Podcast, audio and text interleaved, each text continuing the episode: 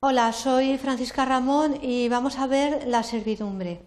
Los principales objetivos es saber qué es una servidumbre y así eh, podáis diferenciarla de otras figuras de los derechos reales limitados de goce de lo que se denominan los derechos reales en cosa ajena.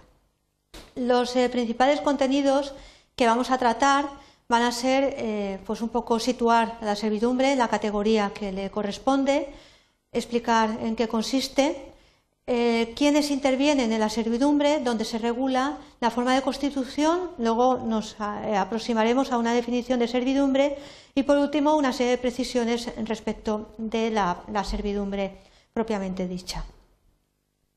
Cuando hablamos de los derechos reales limitados de goce, tenemos eh, que indicar que se tratan de derechos reales y diferenciarlos de los derechos personales. Son derechos reales porque eh, recaen sobre una cosa, eh, pero además eh, son derechos reales que, como tenéis aquí, tienen una limitación, ya que bueno, pues el derecho real por excelencia es la propiedad, que es la que tiene todas las facultades, pero en este caso, aquí, este derecho real no tiene todas las facultades, sino que están limitados a una de las facultades que se le deja al propietario para que puedan bueno, pues aprovechar, disfrutar, etcétera.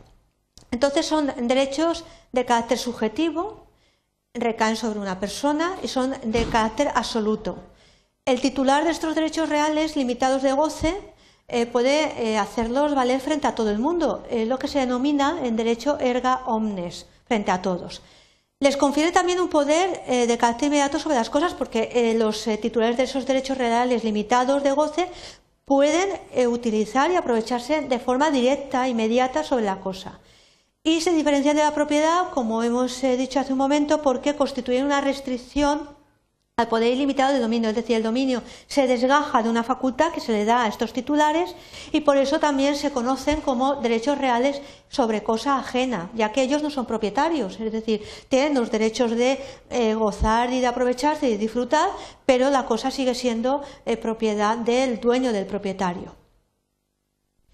La categoría de los derechos reales limitados del dominio em, hemos eh, de ver que son varios los derechos eh, reales que la integran. Entre ellos está eh, la servidumbre, que es lo que vamos a ver en esta exposición. Tenemos el usufructo, el derecho de uso de habitación, los censos, la enfiteusis, el derecho de superficie, la hipoteca, la prenda y la anticresis. De tal manera que todas estas eh, figuras son derechos reales limitados del dominio, ya que no tienen todas las facultades, sino que les falta alguna de ellas que la tiene el propietario. Nos vamos a centrar en este caso en la explicación de lo que son las servidumbres y para ello nos vamos a ver en, qué puede, en, qué consisten. Es un derecho real, ¿por qué? Pues porque recae sobre una cosa, eh, una cosa ajena y consiste en una facultad de utilizar dicha cosa y de servirse. Servidumbre, de servir, de una forma más o menos plena según eh, las facultades eh, de las que esté integrada la servidumbre. También hay eh, que tener en cuenta que eh, eh, pueden llevar una facultad de impedir, sería el caso de las servidumbres negativas, que también veremos, y entonces tienen una facultad negativa, facultad de impedir determinados actos que el dueño de la cosa podría realizar en ella si realmente no estuviese constituida la servidumbre. Entonces se le está limitando se le está impidiendo que realice algo el dueño de la cosa. Entonces, puede ser tanto un, eh, servicio, eh, servicio de la cosa, como también una facultad de impedir que el dueño pueda realizar algún tipo de acto. ¿Quiénes intervienen en una servidumbre? Pues hay dos sujetos eh, que intervienen, pues es un predio dominante, que es el inmueble a cuyo favor está constituida la servidumbre, es decir, quien la tiene a su favor, y el predio sirviente es el que la sufre, es decir, el que sirve al predio dominante y es el inmueble que padece, que sufre la servidumbre. De tal manera que el predio dominante es el, que puede aprovecharse, que puede servirse de ella, y el predio sirviente es el que está obligado a servir al dominante. Se regulan las servidumbres en los artículos 530 y siguiente de Código una regulación muy extensa eh, complicada, ya que hace referencia a las servidumbres voluntarias y a las servidumbres legales, que son muchas las servidumbres de tipo legal que se pueden constituir, y en los artículos 530 y siguientes donde nos dan las directrices de esa regulación en materia de servidumbre. ¿Cómo se puede constituir una servidumbre? Pues son constituidas en favor de un inmueble. También se pueden constituir en provecho de una o más personas. Hay que tener en cuenta que todo propietario de una finca puede establecer en ella las servidumbres que tenga por conveniente y la forma y el modo que le parezca bien a él pero tiene una limitación que es que siempre que no contravenga a las leyes ni al orden público. Podrá constituir la servidumbre que estime oportuno, pero con esa limitación, es decir, no puede ir en contra de lo que diga la legislación, ni tampoco ir en en contra del orden público.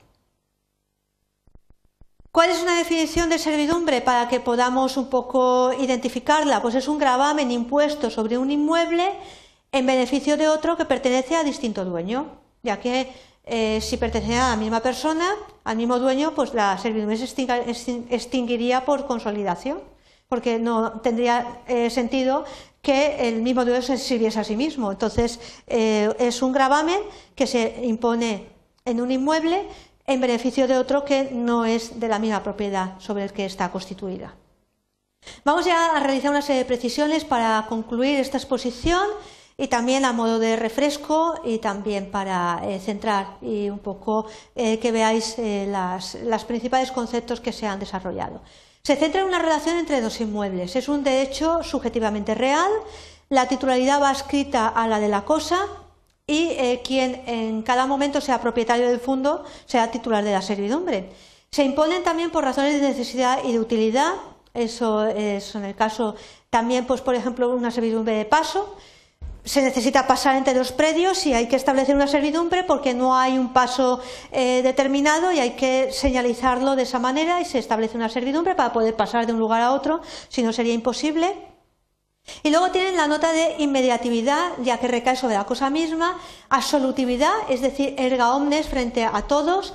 Se puede imponer una conducta pasiva u omisiva, no solamente de hacer, sino pasiva u omisiva de no hacer. Recae siempre sobre cosas ajenas, ya que es imposible que pueda recaer una servidumbre sobre una cosa propia, porque realmente no tiene sentido eh, que eh, uno se sirva a sí mismo en este caso.